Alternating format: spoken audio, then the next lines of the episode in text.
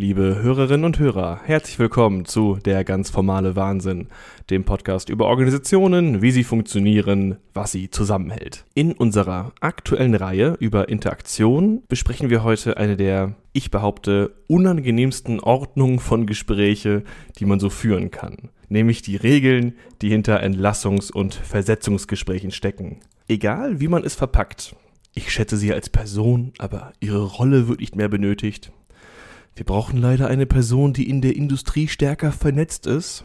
Es liegt nicht an dir, es, es liegt einfach an mir, um noch einen Klassiker des Schlussmachens einzuwerfen. Kündigen geht nicht ohne Taktlosigkeit und es wird immer auch die Person treffen, die gekündigt wird. Stefan Kühl, Organisationssoziologe an der Uni Bielefeld. Stimmen Sie mir da soweit zu? Ja, auf alle Fälle. Es gibt glücklicherweise ja noch äh, zwei andere Arten, eine Organisation zu verlassen. Ähm, die eine Art ist, ähm, selbst zu kündigen. Ähm, die ist von der Darstellung her deutlich unproblematischer. Selbst wenn man als Organisationsmitglied viel Loyalität mit der Organisation hat, ist das für die Beteiligten insgesamt eine entspanntere Situation, weil halt eine Austauschbarkeit dieser Person in der Regel auch existiert. Und die eleganteste Variante, eine Organisation zu verlassen, ist äh, zu sterben. Also das ist, darf man auch nicht als eine Option vergessen. Ähm, ich dachte, Sie wollten Rente sagen, aber sterben geht natürlich auch. Ja. Genau, Rente ist vermutlich die noch elegantere Variante. Man scheidet äh, altersgemäß aus. Das Problem ist, ähm, oder der Vorteil der Rente gegenüber äh, dem biologischen Tod ist, dass die Organisation sich darauf vorbereiten kann während auf den biologischen Tod äh, kann man sich häufig nicht vorbereiten und das führt zu einer deutlich stärkeren Unruhe in der Organisation, weil man ja letztlich dann auch eine Form von Trauerarbeit machen muss. Und bei der Pensionierung ist der Vorteil, dass die Leute, die in Pension oder in Rente gehen, die werden auch irgendwann sterben, aber da ist die Erinnerung der Organisation an die schon so verblichen, dass das für die Organisation keine eigene Auseinandersetzung mehr verlangt. Also von daher gibt es auch noch andere Möglichkeiten auszusteigen, aber sicherlich ist für das einzelne Organisationsmitglied die Situation, wo sie zur Chefin gerufen wird und dann gesagt bekommt, äh, übrigens, äh, ich habe die Nachricht für Sie, Sie müssen die Organisation verlassen, ähm, erstmal eine, eine Stresssituation für beide Seiten, natürlich besonders für die Person, die entlassen wird.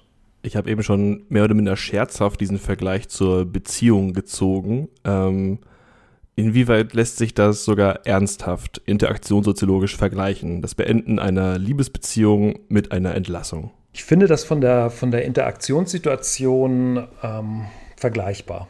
Man beendet letztlich ähm, eine häufig langjährige Beziehung in Anführungszeichen und häufig ist es asymmetrisch. Also es ist eine Seite, die sagt, sie möchte diese Beziehung beenden. Manchmal kommt es auch vor, dass beide Seiten sich dann irgendwie gemeinsam darauf einigen, dass es so nicht mehr weitergehen kann. Aber häufig ist es eben auch eine einseitige Entscheidung. Und das und die Gemeinsamkeit, und das ist, das ist überraschend, weil ähm, das ist vielleicht eine der wenigen Gemeinsamkeiten, die Liebesbeziehungen und Organisationsmitgliedschaften haben, ist, dass es in der Regel einen klar benannten Punkt gibt, nämlich das Entlassungsgespräch mit dem Termin, wo es zu Ende ist, oder das Trennungsgespräch, wo eine Seite in der Beziehung sagt, es geht nicht mehr. Und das ist zum Beispiel ein Unterschied zu Freundschaften, wo Freundschaften häufig nicht dadurch beendet werden, dass man sagt, ich bin jetzt übrigens nicht mehr dein Freund, wie das so im Kindergarten gemacht wird, sondern äh, das schleicht sich so aus. Man sieht sich immer seltener und dann plötzlich stellt man fest, oh, ähm, ihr habt den lange nicht mehr gesehen, aber man braucht nicht so einen klaren Moment, wo man markiert, äh, äh, ich bin jetzt übrigens nicht mehr in dieser Freundschaft mit dabei. Also ja, für Freundschaften wäre das eine tatsächliche, also das muss ja ein ganz schöner Krisenmoment sein, wo man dann feststellt, oh, das ist ja, der hat eine politische Kehrtwende gemacht, äh, oder der, der, der, der Klassiker des, äh, des Dramas ist, äh, war mit meiner, mit meinem ehemaligen Partner im Bett. Ähm, jetzt, jetzt sind wir ein bisschen weg von der Organisation, aber ich finde es äh, tatsächlich eine interessante Beobachtung, dass eine Liebesbeziehung kann sich nicht ausschleichen, äh, wobei, wenn sie sich, doch, sie kann sich auch ausschleichen, aber dann mh, hm, hat man entweder eine symmetrische Sache, die, die, wie man die Beziehung beendet, oder nur eine Seite hat sich ausgeschlichen. Das ist auch eine sehr unangenehme Situation. Ich glaube, das ist schon wieder übertragbar auf Organisation, dieser, dieser Moment der Asymmetrie. Das, also es könnten beide Seiten merken, dass man nicht mehr sehr gut zusammenarbeitet und dass sich sozusagen eine Form von Ende der Arbeitsbeziehung anbahnt. Aber so, wenn sich das nicht anbahnt und nur eine Seite feststellt, wir haben keine Verwendung mehr oder das wird langsam ungünstig, je asymmetrischer, umso unangenehmer wird das Gespräch. Ja, also das ist auf alle Fälle äh, klar. Es gibt interessanterweise, muss man noch ergänzen, ein Organisationstypus, wo es dieses langsame Aufschleichen aus einer Mitgliedschaft auch gibt. Und das sind äh, Vereine oder Parteien, wo die Leute nicht bezahlt werden für ihre Tätigkeit, sondern in der Regel dafür bezahlen. Und da kann man das auch häufig beobachten. Man wird Mitglied einer Partei, engagiert sich ganz stark und irgendwann lässt das Engagement nach. Man ist aber noch irgendwie zahlendes Mitglied. Und ähm, naja, und irgendwann stellt man dann fest, ähm, ja, ich mache da eigentlich seit 20 Jahren nichts mehr, dann kann ich auch austreten. Aber weil man selbst gar nicht mehr in aktive Rollen sich befindet, wird das von der Organisation häufig gar nicht bemerkt oder nur als äh, Kündigungsschreiben mit reduziertem Mitgliedsbeitrag dann festgestellt. Also bei Vereinen und Parteien kann man auch so ein Ausschleichen beobachten.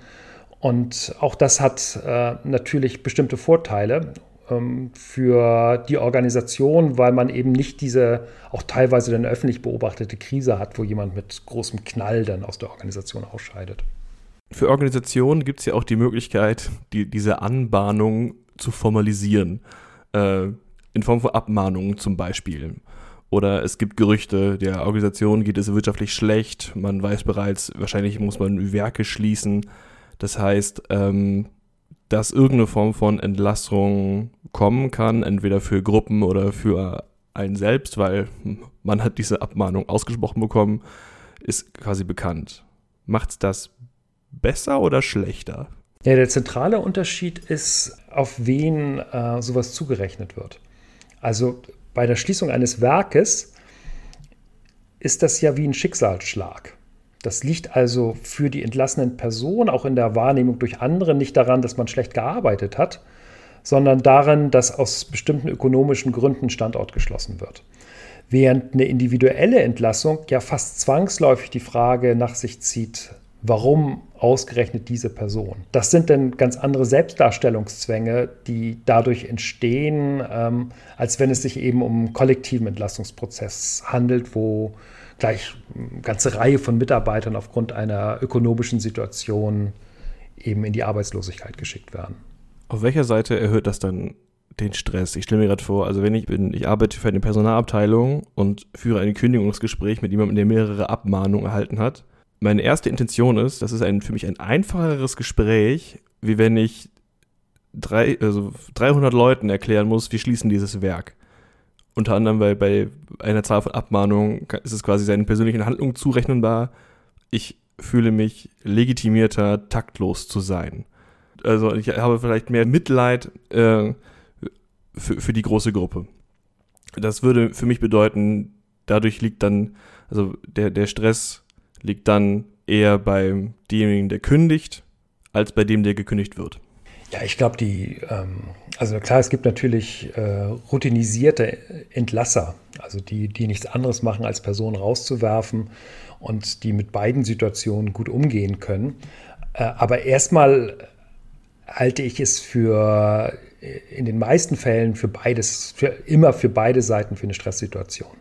Das ist auch für eine Führungskraft nicht einfach, äh, ein Gespräch zu führen, wo einem Mitarbeiter, einer Mitarbeiterin mitgeteilt wird, dass sie ähm, hier nichts mehr zu suchen hat. Und gerade dann, wenn zum Beispiel auch die, die Zweckidentifikation mit der Organisation dieses Organisationsmitglieds sehr groß ist.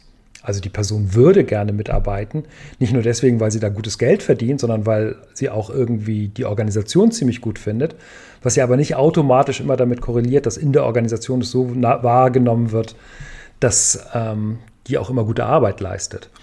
Und äh, da ist die Stresssituation für die Führungskraft, die sowas denn machen muss und einer Person mitteilt, dass sie jetzt zu gehen hat, ziemlich groß ähm, und vergleichbar zu einer Situation, wo äh, eine Führungskraft oder ein Personaler, Personalerin mehreren Personen aufgrund der ökonomischen Lage äh, eine Kündigung nahebringen muss. Ähm, gerade wenn es so an Standorten ist, wo die Alternativmöglichkeit nicht besonders groß ist. Also so im strukturschwachen Gebiet, wo man nicht sagen kann, naja, äh, im IT-Bereich in München finden Sie auch schon wieder irgendwie schnell einen anderen Job, sondern wo man weiß, dass es für die Person sehr schwer sein wird, eine vergleichbare Tätigkeit zu finden und man dann ähm, die ganzen persönlichen Dramen im Hintergrund einer solchen Entlassung sehen kann.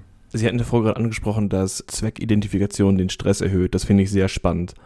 Äh, kann man also quasi davon ausgehen, dass Entlassung für Organisationen, die mit Zweckidentifikation arbeiten, wo Mitarbeitende gemeinsam sagen, wir arbeiten hier für die gleiche Sache, dass die größere Probleme dabei haben, Mitglieder zu entlassen. Oder dass es insgesamt eine, eine stressigere Situation ist. Also der, der Hintergrund ist, ist eine, eine, grundlegende sozio soziologische Differenzierung, dass für die moderne Gesellschaft gesagt wird, dass man sich in ganz, ganz unterschiedlichen Rollen befindet und diese Rollen auch unabhängig voneinander variiert werden können. Also konkret heißt es, in dem Moment, wo ich aus einer Organisation entlassen werde, bedeutet das nicht das Ende meiner Liebesbeziehung. Oder ich werde dadurch nicht automatisch aus einer Nachbarschaft herausgeworfen. Das kann miteinander korrelieren, aber das ist nicht durch die Rollentrennung eigentlich so vorgesehen. Es ist eben nur in Anführungszeichen die Entlassung aus meiner Organisationsrolle und meine Rolle als Familienvater, meine Rolle als Liebespartner, meine Rolle als Nachbar und auch meine Rolle als Vereinsmitglied irgendwo wird dadurch erstmal nicht weiter berührt.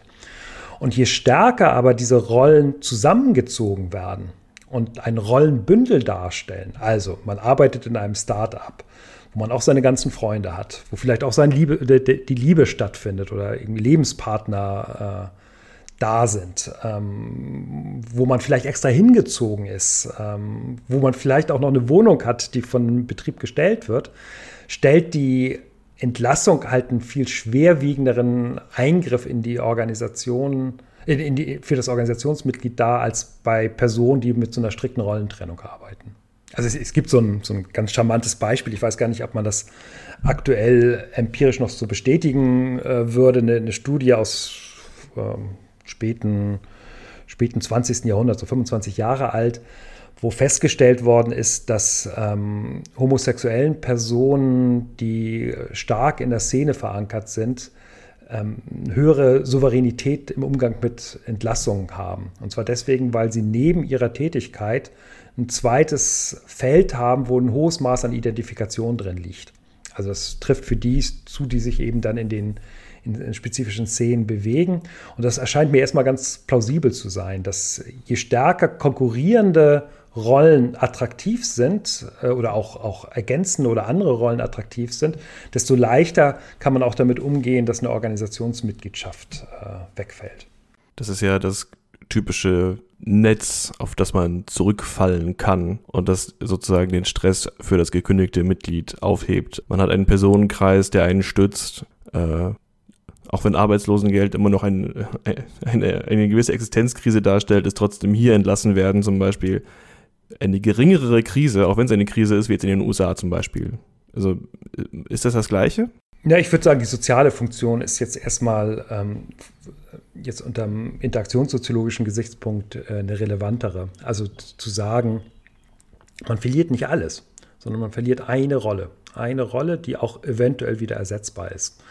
Und ähm, die Aussage, wenn man dann nach Hause kommt und man hört dann vom Lebenspartner oder von der Lebenspartnerin, ja, aber wir sind für dich da, signalisiert genau das. Also äh, nicht nur, dass es andere Rollen gibt, die vielleicht sogar wichtiger sind als eine Organisationsmitgliedschaft, sondern dass diese Rolle eben auch einen auffangenden Charakter haben kann, also Freundschaften oder Liebesbeziehungen. Also das finde ich schon, äh, finde ich schon einen ganz großen Vorteil, um jetzt mal normativ zu werden, der modernen Gesellschaft gegenüber den vormodernen Gesellschaften, dass der Verlust einer Rolle nicht äh, den Verlust aller anderen Rollen nach sich zieht. Es ist also nicht, als wenn man vom, als Adliger äh, vom, vom Fürstenhof vertrieben wird, sondern äh, es bezieht sich auf eine Rolle und belastet erstmal die anderen Rollen nur indirekt ja, der Vorteil ist gut. Ja, der, mhm. Also wir sind uns einig, dass wir die moderne Gesellschaft im Vergleich zur vormodernen besser finden. An der Stelle jedenfalls, oder? Ja, die statistische Wahrscheinlichkeit, dass man Adliger sein kann, ist sehr gering. Deswegen auf jeden Fall. Genau, es gibt noch andere Gründe, weswegen die vormoderne Gesellschaft ein paar kleinere Nachteile gehabt hat. Ähm, gerade für diejenigen, die nicht Adlige gewesen sind, ja. Ähm, wir kommen mal weg vom Rollenverlust zum, zur Rollenveränderung in Form von Versetzung und Wegbeförderung.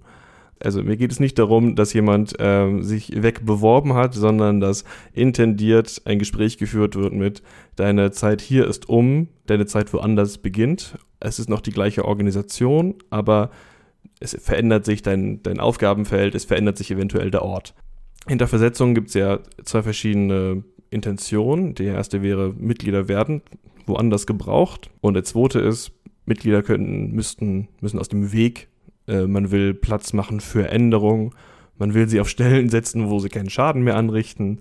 Sie sind auf dieser Stelle negativ aufgefallen und sie müssen äh, quasi an andere Orte. Ähm, man will sie eigentlich entlassen, aber es geht nicht. Das gibt es ja auch noch. Und meine erste Beobachtung wäre, in der Regel wird doch die Darstellung gewählt, man wird woanders gebraucht. Weil das ist, das ist immer erstmal ein gutes Vehikel, das man darstellen kann. Hier ist es vorbei, aber es gibt ja noch eine weitere Verwendung für dich. Was halten Sie erstmal davon bis hier? Ja, ja, ich glaube, das ist generell ähm, eine wichtige, wichtige Beobachtung, dass äh, sehr viele von diesen Versetzungen oder auch Trennungssituationen gegenüber Dritten geschönigt dargestellt werden. Also auch äh, das Entlassen einer Führungskraft wird häufig so dargestellt, dass diese Person zu neuen Aufgaben äh, gerufen worden ist oder es werden irgendwelche Krankheiten, die schon länger vorhanden sind, äh, dargestellt, obwohl eigentlich intern ganz andere Gründe dahinter liegen. Und das erkaufen die Organisationen, jedenfalls wenn es um Führungskräfte gibt, ja auch häufig durch viel Geld, dass man solche Formeln der Trennung eben dann findet, die eine geringe Belastung für die Organisation darstellt. Und ähm, das hängt mit dem Merkmal zusammen, dass eben die Kündigung oder auch eine Versetzung in der Organisation ja nicht nur ein einzelnes Organisationsmitglied betrifft, sondern von vielen anderen Organisationsmitgliedern auch mit beobachtet wird. Und je weniger darüber gesprochen wird, ähm, desto besser für die Organisation.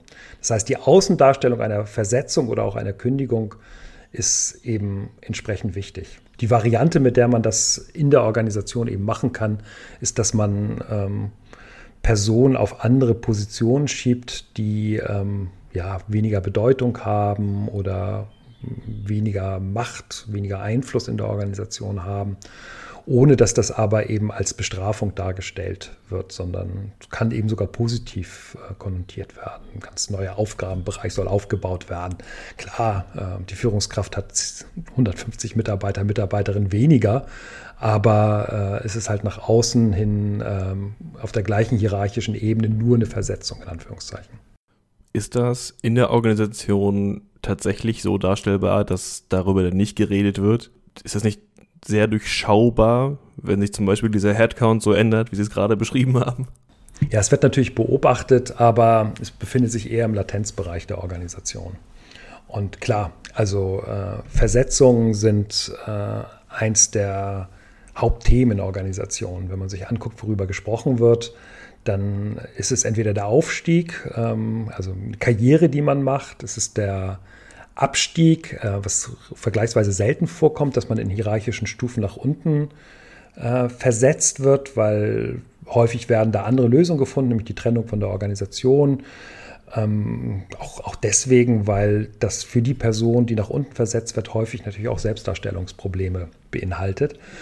Oder eben die Versetzung auf der gleichen Ebene, wo halt dann sehr genau beobachtet wird, ist das Büro nach wie vor genauso groß, wie viele Mitarbeiter hat man, an die man berichtet und so weiter und so fort.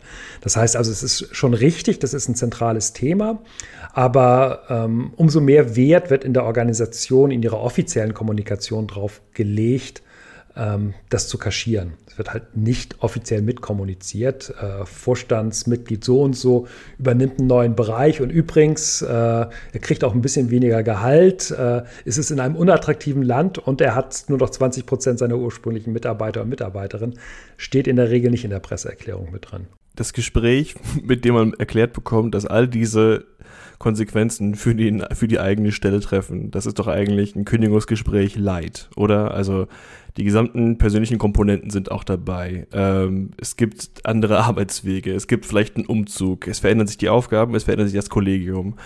Spaß macht das für, wieder für beide Seiten nicht, ne? Das ist wieder eine Stresssituation, sich darauf einzulassen. Ja, ähm, klar. Also ähm, man muss danach unterscheiden, inwiefern das in dem Gespräch eine indirekte Kommunikation ist. Also indirekte Kommunikation heißt, ähm, dass über eine Versetzung gesprochen wird, aber der Subtext, nämlich dass es eigentlich um eine Abstufung geht, nicht mitkommuniziert wird. Und in dem Moment, wo denn ähm, der betroffene Mitarbeiter oder die betroffene Mitarbeiterin sagt, ist das jetzt eine Bestrafung? Äh, der andere Kommunikationspartner darauf reagiert und sagt, nein, selbstverständlich auf gar keinen Fall. Das ist einfach eine extrem reizvolle neue Aufgabe. Wir brauchen dich da.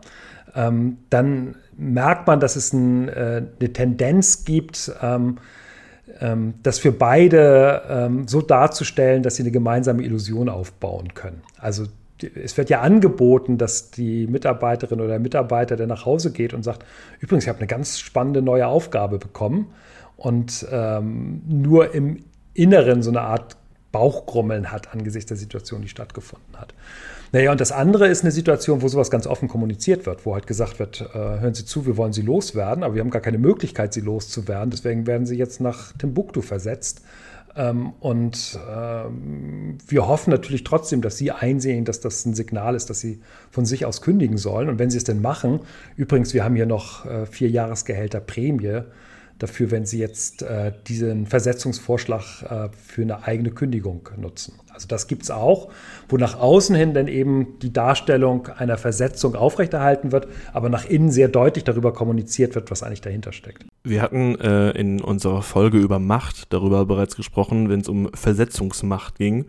Ähm, da habe ich von Ihnen einen Begriff gelernt, den ich nicht vergessen habe, nämlich sogenannte Sterbeflure.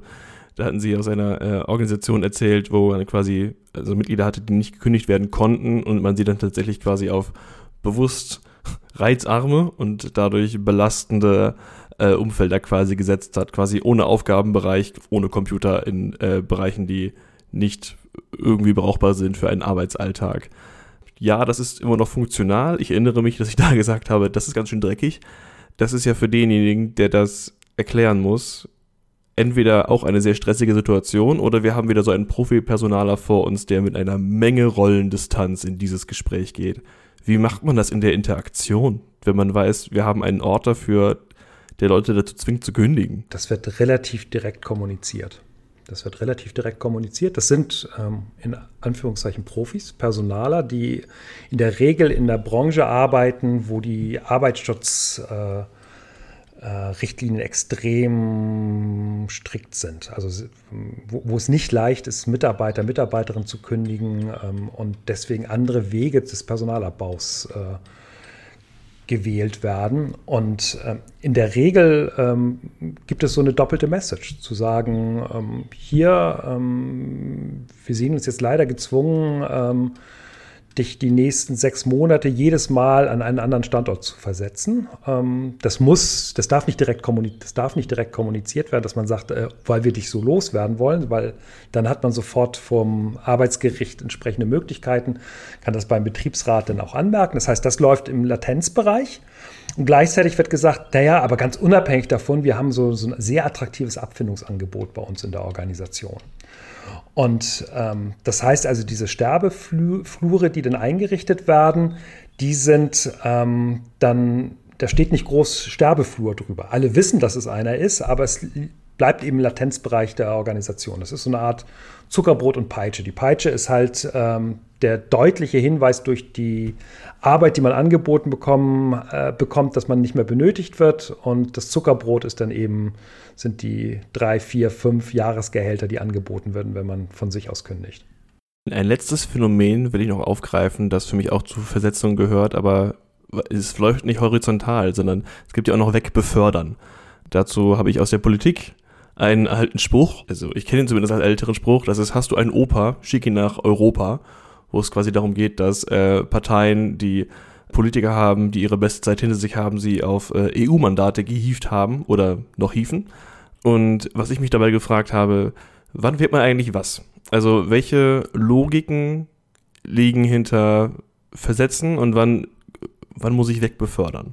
Wegbefördern muss man immer dann, ähm, wenn es ähm, um gesichtswahrende Darstellung einer Entfernung aus bestimmten Machtpositionen geht. Also die Politik ist sicherlich eine Variante, wo man das gut beobachten kann und Das Europäische Parlament, jedenfalls als es noch nicht besonders viel zu sagen hatte, war so eine Option. Also der Spruch ist schon ein bisschen älter, ein paar Jahrzehnte. Da war das ein reines ähm, ja, Freizeitparlament, kann man schlecht sagen, aber die hatten vergleichsweise wenig zu sagen. Und da war dann die Mitgliedschaft im Europäischen Parlament eine Möglichkeit, Personen auf sehr gut dotierte, aber relativ einflussreiche Positionen zu setzen. Lose. Einfluss, ja klar, einflusslose Positionen zu versetzen. Und ähm, Organisationen brauchen das. Organisationen brauchen das gerade dann, wenn sie ähm, sich den Aufstand eines Organisationsmitglieds nicht äh, leisten können. Also ähm, wir hatten ja lange Zeit in Deutschland eine Kanzlerin, die ähm, eine geniale Mikropolitikerin gewesen ist und im Prinzip ja ähm, eine ganze Runde von männlichen Kronfolgern äh, sehr geschickt aus einflussreichen Positionen entfernt hat. Also die, die, die acht, neun, zehn Personen, die eigentlich sich als natürlichen Nachfolger von Helmut Kohl verstanden haben, sind alle irgendwann äh, verschwunden. Und da gab es eben eine Vielzahl von Positionen, auf die die versetzt worden sind. sind ein, einige sind ins äh, europäische Politik gegangen, wo sie nichts anrichten konnten. Andere sind auf sehr lukrative Posten in der Industrie, also in Lobbyverbände abgeschoben worden. Einige andere sind äh, Vorstandsvorsitzende von Unternehmen geworden. Und meine Vermutung ist, dass das im Interesse der, der Bundeskanzlerin gewesen ist, weil das die ähm, geschmeidigste Form der Entfernung gewesen ist, weil ein Rauswurf natürlich immer auch sofort äh, eine enorme öffentliche, öffentlich sichtbare Krise innerhalb der Organisation bedeutet. Also stellen Sie mal vor, der, der wird bald vergessen sein, aber äh, es gab vier Jahre einen, einen hochgradig unfähigen Verkehrsminister in Deutschland, Scheuer, der wirklich alles verbockt hat, was man in vier Jahren machen kann, der aber über vier Jahre nicht aus der Organisation entfernt worden ist. Und der Grund ist nicht primär deswegen gewesen, weil der so gut verankert gewesen ist, sondern weil man sich als äh, Bundeskanzlerin in dem Moment es nicht leisten kann, eine Person aufgrund ihrer Unfähigkeit zu entlassen. Das heißt, man muss andere Gründe dafür finden, also zum Beispiel neuen Turnus oder neue Koalitionen, die sich bilden, um solche Personen dann aus der Organisation zu entfernen, aber man kann sie nicht aufgrund von Unfähigkeit entlassen. Sie sind gerade schon ein bisschen prophetisch, weil für unsere aktuellen Hörerinnen und Hörer, wir nehmen auf im Juli 2021. Ich bin gespannt, ob wir tatsächlich äh, Andreas Scheuer nicht mehr sehen werden. Das äh, klärt sich dann im September. Ähm, wenn wir wieder auf die Interaktion dabei gucken, ich nehme an, es ist wahrscheinlich leichter, Wegbeförderungsinteraktion zu führen als Versetzungsinteraktion, oder? Also vorzuschlagen, dass man in eine bessere, besser dotierte Position kommt, aber eventuell nicht mehr auf dem Track zur Macht oder zur, zur Gestaltungshoheit ist. Die, ähm, die Merkmale sind ganz ähnlich. Also die Frage ist, wird sowas offen angesprochen oder wird das eher über indirekte Kommunikation gemacht und wie wird es nach, nach außen hin äh, dargestellt? Nach außen hin wird es in der Regel nicht mit den eigentlichen Motiven dargestellt. Also es wird nicht gesagt, eine Person wird aufgrund von Unfähigkeit nach oben befördert oder es wird nicht nach außen dargestellt, dass eine Querversetzung deswegen stattfindet, weil man einen wichtigen mikropolitischen Spieler aus dem Weg räumen möchte, sondern nach außen wird das immer mit bestimmten Sacherwägungen dargestellt. Und ähm, die, ähm, die, die, die, eigentlich, die, die, die eigentlich interessante Frage ist, was findet eigentlich in dieser Interaktion selbst statt? Und da gibt es eben die beiden Varianten, dass ganz offen geredet wird und gesagt wird, hör zu, wir brauchen für dich einen Versorgungsposten, weil du hast leider den mikropolitischen Kampf bei uns in der Partei verloren. Was könnte ich dir anbieten, damit du geräuschlos gehst und keinen Ärger dabei machst? Oder ob das eben die ganze Zeit über indirekte Kommunikation geführt wird und gesagt wird, da gibt es doch diesen Lobbyverein, der braucht oder Lobbydachorganisation, die braucht gerade einen Geschäftsführer, da kriegst du auch 250.000 Euro was deutlich mehr ist als ein Ministergehalt, könnte das nicht für dich ein interessanter Posten sein.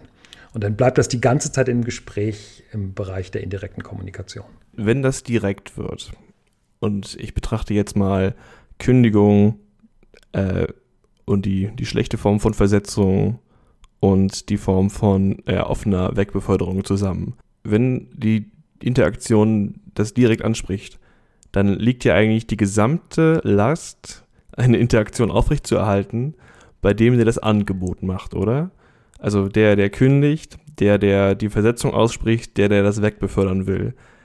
der hat doch nachher die große Aufgabe, die gesamte Interaktion so zu gestalten, dass sie funktioniert, während der andere auch gerne auf seine Person zurückfallen kann und einfach darstellen kann, excuse my French, leck mich am Arsch. Ja, und, und, ähm, und, und das ist einer der Gründe, weswegen ja vergleichsweise viele Regeln dafür existieren, wie diese Versetzungs- oder Entlassungsgespräche zu führen sind. Ähm, und zwar deswegen, weil man verhindern muss, dass die Person zu stark mit ihrer eigenen persönlichen Betroffenheit in, das Gespräch, in dem Gespräch verbleibt. Also, dass das erstmal ein Schock ist, dass es vielleicht auch Tränen gibt, ist nachvollziehbar, aber eine Verlängerung dieses Gesprächs ist in der Regel nicht empfohlen, sondern es gibt dann die Aussage, einen vergleichsweise klaren Cut zu machen und das Gespräch eben auch nach einer vergleichsweise kurzen Zeit äh, zu beenden man kann das, man kann das als Krisenexperiment äh, machen. Also was, was schon auch äh, ja irgendwann auch ethisch äh, natürlich höchst fragwürdig ist. Aber angenommen, als Person, die entlässt, ähm, beendet man von sich aus das Gespräch nicht, sondern lässt die Person beliebig lange weiterreden.